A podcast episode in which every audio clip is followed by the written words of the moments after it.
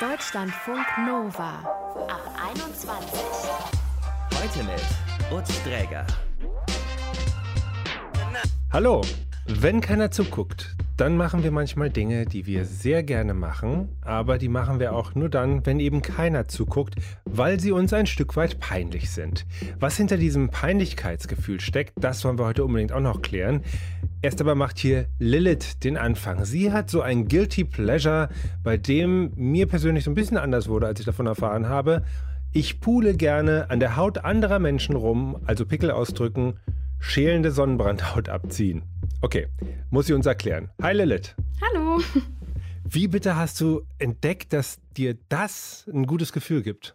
Also ich glaube ehrlich gesagt, ich habe das vererbt bekommen, weil mein Papa, der macht das auch sehr gerne. Und der hat früher immer schon, wenn ich auch einen Pickel hatte, dann ist er immer schon angekommen mit seinen Fingern und wollte den ausdrücken. Und ich war immer so, nein, das ist eklig, lass das. Aber ich weiß irgendwie auch nicht, ich muss das irgendwie übernommen haben das gibt mir einfach ein gutes Gefühl. Das gibt mir irgendwie ein befriedigendes Gefühl. Vor allem bei meinem Freund, der hat nämlich sehr große Poren und da geht das auch richtig gut. Da ist immer was los. Genau. Da gibt es diese Stripes, diese äh, Black Stripes heißen die, da ist so Aktivkohle drin. Mhm. Und bei mir selber funktioniert es halt nie. Vielleicht mache ich das deswegen auch so gerne bei anderen Leuten, weil A, habe ich glücklicherweise sehr reine Haut und B, sind meine Poren so klein, dass ich da, das funktioniert bei mir nicht. Vor allem mit diesen äh, Stripe-Dingern. Aber bei ihm funktioniert es richtig gut, weil die Poren so groß sind und das ist äh, sehr befriedigend. Und äh, vom Prozess her, soll das möglichst lange gehen oder soll das sozusagen auf den Höhepunkt zuknacken? Oder, also ich, Entschuldigung, dass ich mich da so rein äh, versetze, aber da, genau das probiere ich gerade. Wie, wie soll das idealerweise ablaufen und wie fühlt sich das in dem Moment an? Naja, es muss schon effizient sein. Eigentlich ist es schon besser, wenn man es mit den eigenen Händen macht. Aber das was? ist mit, mit den eigenen Fingern halt, nicht mit diesen äh, Streifen. Also ja, ist einfach näher dran. Ja, voll. Aber das ist natürlich für die andere Person eher unangenehm, weil manchmal rutscht man dann auch ab und dann wird es rot und dann ist es nicht so gut. Man muss mit diesen Streifen vor allem, ist es sehr, sehr gut. Da muss man vorher ein Dampfbad machen, also inhalieren, damit sich die Poren auch alle schön öffnen.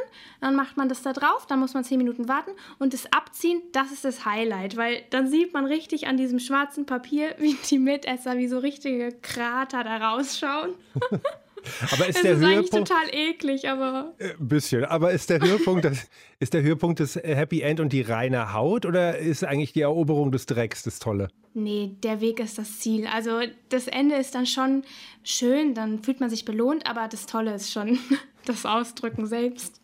Und du hast ja wahnsinnig reine Haut, hast du gerade gesagt, aber funktioniert das eigentlich auch bei dir selbst oder musst du einen anderen Körper da haben? Es funktioniert schon auch bei mir selbst, aber bei mir selbst spüre ich ja die Schmerzen. Deswegen ist es schon angenehmer an anderen Leuten.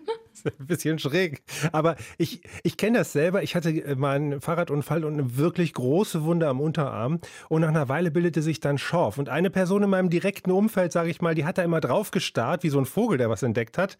Und da stand eigentlich so metergroß im Gesicht geschrieben, ich will da gerne poolen. Und wenn man diese Gelüste hat, bei einem anderen Mensch das zu tun, dann braucht man ja schon auch so ein bisschen die, sagen wir mal, Einverständniserklärung des anderen. Ist das ein Problem bei dir oder ist dein Freund da wie so ein großer Walfisch, der sich von einem anderen Fisch putzen lässt? nee, ach, am Ende freut er sich auch immer, weil er hat dann ja auch das gute Ergebnis. Und so eine Situation nicht mit Schorf, aber mit Sonnenbrand hatte ich das auch schon mal bei einer Freundin. Da habe ich auch gierig quasi auf die schälende Haut geschaut, bis sie mir dann auch erlaubt hat, da ein bisschen dran rumzupulen. Das findet sie, glaube ich, bis heute noch komisch und sie erwähnt es des Öfteren nochmal, aber in dem Moment war es okay. Ja, ein bisschen schockiert oder angeekelt vielleicht. Ach. Wer weiß davon, dass du das gerne machst, außer uns allen jetzt hier?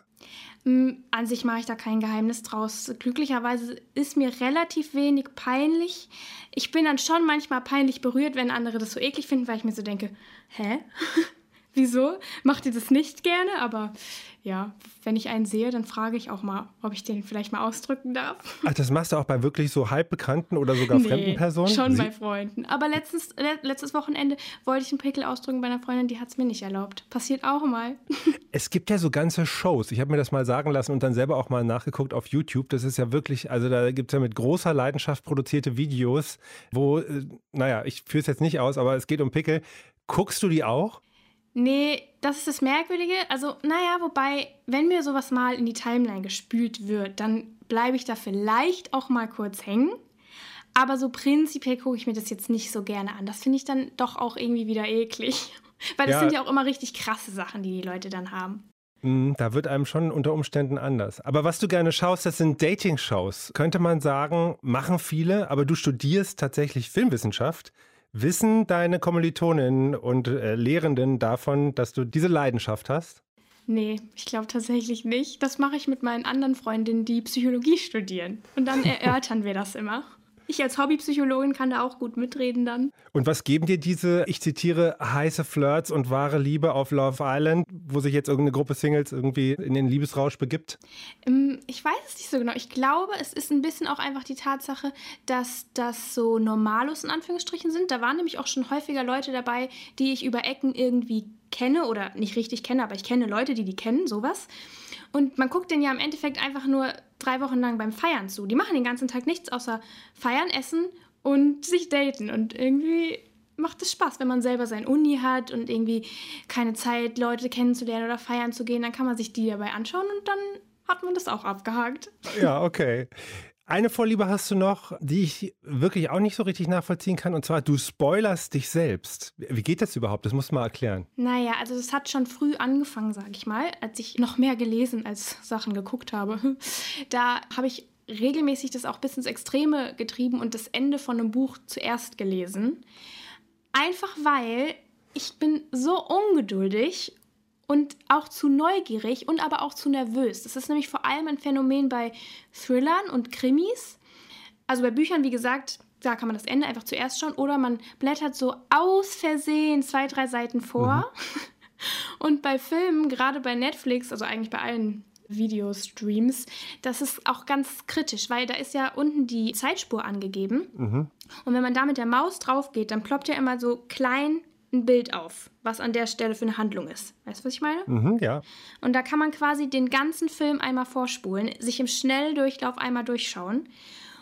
Und das ist auch einfach zu verlockend, weil wenn ich zum Beispiel sehr spannende Sachen gucke und mir schon denken kann, bald wird da jemand sterben, am Ende äh, auch noch die Hauptperson, dann halte ich das einfach nicht aus, da jetzt irgendwie noch die 10, 20 Minuten zu warten. Ich muss das dann wissen, dann kann ich mich darauf vorbereiten und dann bin ich, während die Person dann stirbt, dann bringt es mich nicht mehr so auf.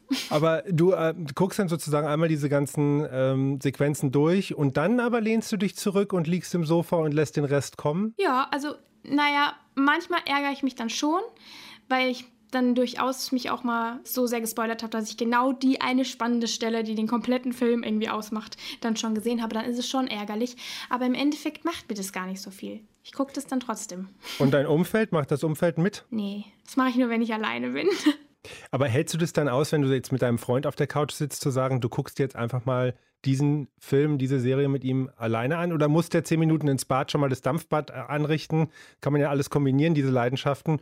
Und dann kommt er rein, wenn du schon durchgeskippt hast einmal. Nee, das geht, weil A guckt er eh nicht so gerne Thriller und das ist ja hauptsächlich bei so gruseligen Sachen und eigentlich schlafen wir nach 10 Minuten eh immer ein, von daher stellt sich die Frage gar nicht. Alles klar. Guilty Pleasures, wir haben sie alle irgendwo versteckt. Lilith war so mutig, sie auszupacken. Hier dafür vielen Dank, mach's gut und viel Spaß weiter bei all dem. Danke, tschüss. Ciao.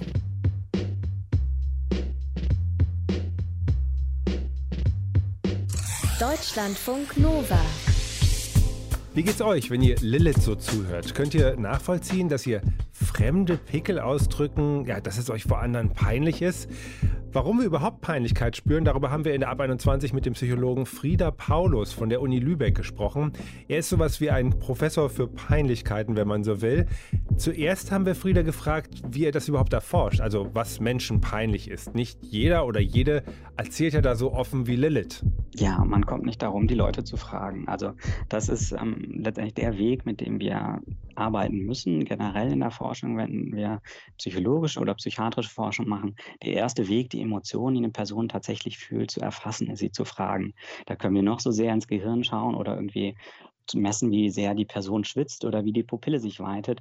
Das eigentliche Gefühl, dem geben wir eigentlich erst durch unsere Sprache einen Namen. Das heißt, wir fragen die Leute, wie stark ihnen eine Situation peinlich ist, wenn sie sich zum Beispiel vor einer Gruppe aufbauen müssen und dann eine öffentliche Rede halten. Ja, das ist auch eine wichtige Sache, dass wir Peinlichkeiten vor allen Dingen dadurch fühlen, dass wir denken, dass andere Leute über uns nachdenken. Das ist eigentlich der entscheidende Teil.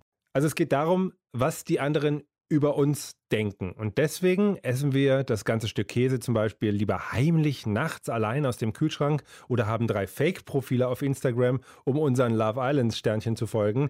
Unser Peinlichkeitsgefühl hat viel damit zu tun, wie wir nach außen eigentlich gerne sein wollen, sagt Frieda Paulus.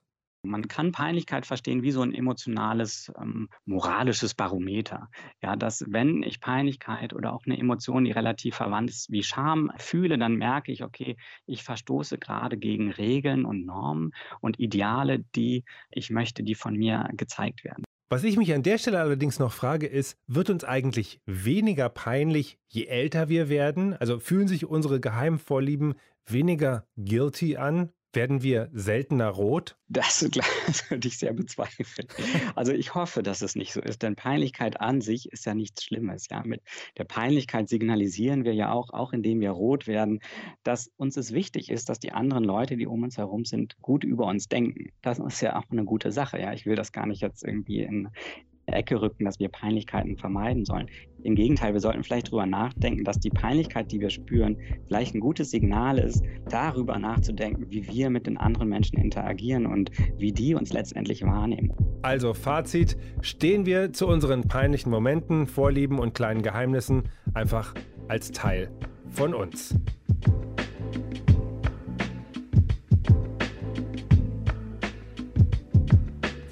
Deutschlandfunk Nova. Was tut ihr gerne, wenn ihr euch unbeobachtet fühlt? Die Nudeln vielleicht direkt aus dem Topf essen oder TikTok-Tänze vorm Spiegel üben? Fallen mir gleich mehrere Personen ein, die ich äh, kennen würde, die das tun. Wir reden heute über Guilty Pleasures, die kleinen sinnlosen bis vielleicht auch peinlichen Angewohnheiten, die einem absurderweise aber ein sehr gutes Gefühl geben. Zugeben würden wir die jetzt vielleicht nicht unbedingt, aber wir machen sie trotzdem, zumindest dann, wenn keiner guckt. Lotti, die hat einige davon und von ein paar erzählt sie uns jetzt hoffentlich. Hallo Lotti. Hallo. Hand aufs Herz, hast du mich vor unserem Gespräch gegoogelt? Tatsächlich nicht, nein. Das habe ich mir wieder ein bisschen abgewöhnt. mir wurde aber zugesteckt, dass du jemand bist, der das eigentlich ganz gerne tut. Ja, ich würde auch von mir behaupten, dass ich auch sehr gut darin bin, Leute in sozialen Medien oder im Internet zu finden, ja. Gut, klingt fast schon ein bisschen creepy, insofern, als dass es ja einfach ist, jetzt einen Namen zu googeln, aber du weißt dann auch die Schuhgröße irgendwann, oder wie kann ich mir das vorstellen? Nee, also das nicht unbedingt, aber mh, hm, ich hatte mal eine, einen Nebenjob in einer, einem Fernsehhaus und da war ein junger Herr in einer Redaktion, der mir ganz gut gefallen hat. Mh, hm, aber ich wusste nicht genau, wie er heißt. Ich hatte aber ein Bild von ihm gesehen oder also ich wusste auch, in welcher Redaktion er sitzt und habe dann aber seinen Namen halt unbedingt rauskriegen wollen, weil ich mich auch nicht getraut habe, ihn einfach so anzusprechen und wollte ihn dann über Microsoft Teams anschreiben. Und dann habe ich quasi von meiner Chefin mich geoutet und gesagt, hallo, ich finde den hier ganz ganz, süß. Und dann wusste sie aber nicht, wie er heißt, aber ich hatte noch eine Mailingliste von dieser Redaktion, wo er war. Nein. Und dann habe ich quasi alle Namen in dieser Mailingliste, es waren ja jetzt nicht so viele, aber habe ich bei Facebook eingegeben und dann kamen auch wirklich viele Boomer, aber ihn habe ich halt auf Facebook nicht gefunden. What a surprise. Und ähm, dann habe ich es aber über Google Bilder geschafft und habe dann ihn auf so einem 3-Pixel-Bild aus dem Jahr 2010 oder so erkannt, weil er irgendwie da in einer Band war oder so. Also auch von so einem, aus, aus einer relativ kleinen Stadt hier in Hessen, so eine Band von so einem Dorffest. Und dann habe ich quasi gesehen, was sein Name ist und dann konnte ich ihn auf Microsoft Teams anschreiben. Und das hast du dann auch gemacht? Das habe ich auch gemacht. Das hat mich ungefähr eine halbe Stunde gekostet, dieser Suchprozess. Und der fand es auch sehr witzig, aber er hatte im Endeffekt eine Freundin. Von daher war der Drops eh gelohnt. Ach, du hast es ihm auch erzählt? Ich glaube, ich habe es ihm gar nicht so deutlich erzählt. Es ist gut, dass ich es jetzt hier öffentlich erzähle. Das ja. macht einen super Eindruck.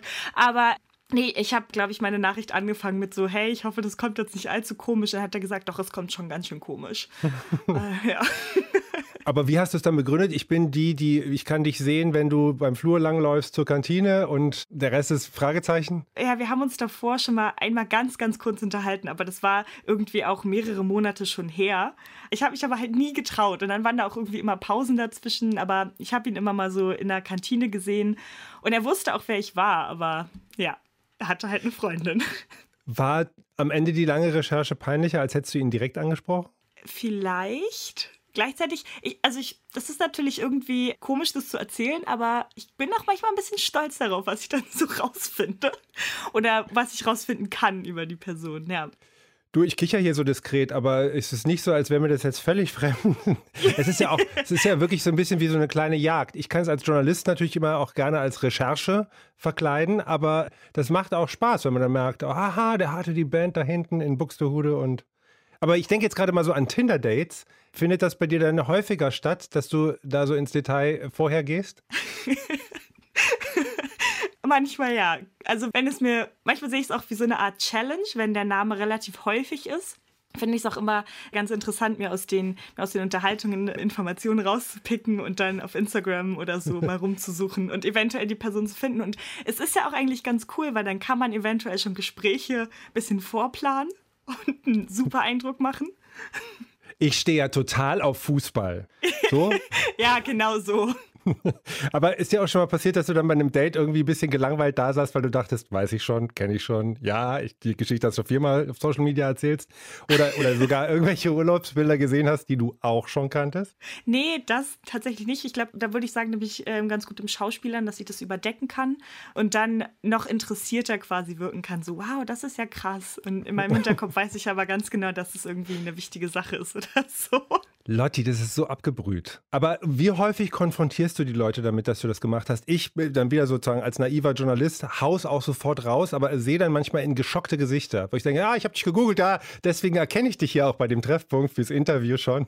Und dann merke ich schon, okay, das war falsch. Ich erzähle es nie, aber ich habe einmal jemanden getroffen, der mir direkt gesagt hat, dass er mich bei Social Media gesucht hat. Und da habe ich total unsouverän reagiert und war so, was, wie komisch. Und dann ist mir aufgefallen, so, wait a minute, ich mache genau das Gleiche. Gleiche. Aber für dich war es erst der Upturn. Nee, Upturn gar nicht unbedingt. Ich war eher überrascht von dem Commitment sozusagen irgendwie, dass andere Leute das anscheinend auch tun. dass andere Leute sich Gesprächsfetzen raussuchen und mich auf Social Media suchen könnten. Du hast noch eine andere Vorliebe. Käse. Ja. Warum ist dir der Käsekonsum, den du hast, peinlich? Ich glaube, es ist gar nicht unbedingt eine Käsevorliebe, sondern eher das Peinliche daran ist, dass ich tatsächlich nur also ich nenne ihn immer Kinderkäse, quasi gelben Käse, der nach relativ wenig schmeckt. Oder halt weißen Käse, so Halloumi, Mozzarella und Feta ist schon wirklich das höchste der Gefühle. Also Weichkäse kann ich überhaupt nicht essen. Und ich esse auch erst Käse, seitdem ich 17 bin. Vorher kam mir das überhaupt nicht in meinen Mund hinein. Einmal war ich mit meinen Eltern in Oslo, das weiß ich nicht, also ich habe wirklich als Kind Käse gehasst. Und in Oslo waren wir dann beim McDonalds und es gab aber keinen Hamburger. Und dann haben meine Eltern mir den Cheeseburger bestellt. Ich glaube, da war ich vier oder so. Und dann war da dieser gelbe McDonalds-Käse drauf und der ist ja schon irgendwie lecker.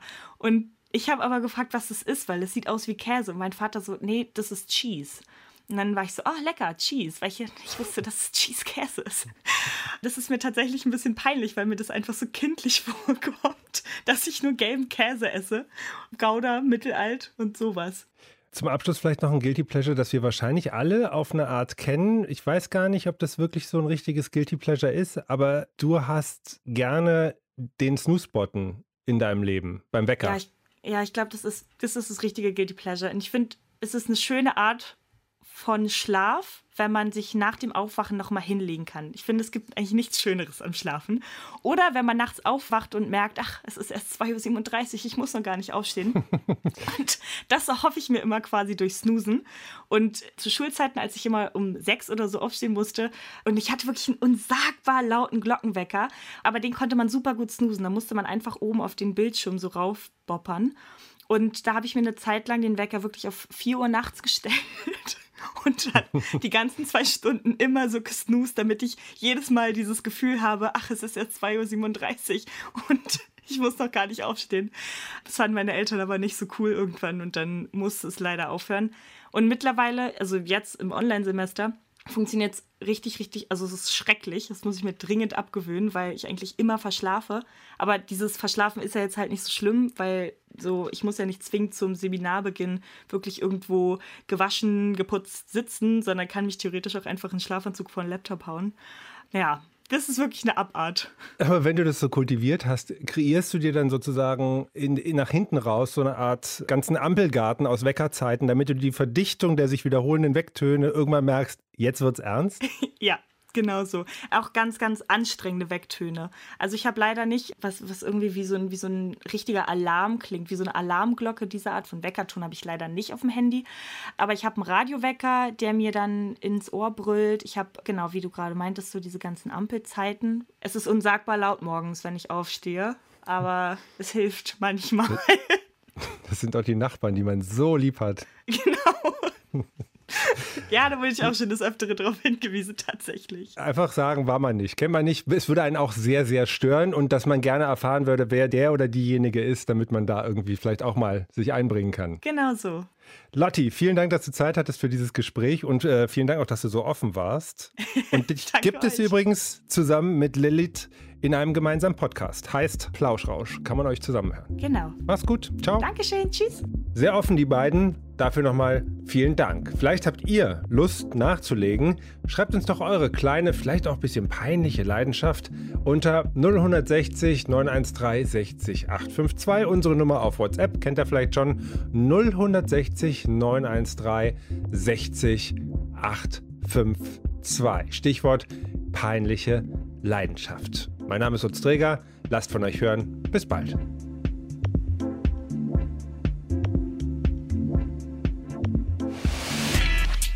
Deutschlandfunk Nova. Ab 21. 21. Montags bis freitags ab 21 Uhr und auf deutschlandfunknova.de.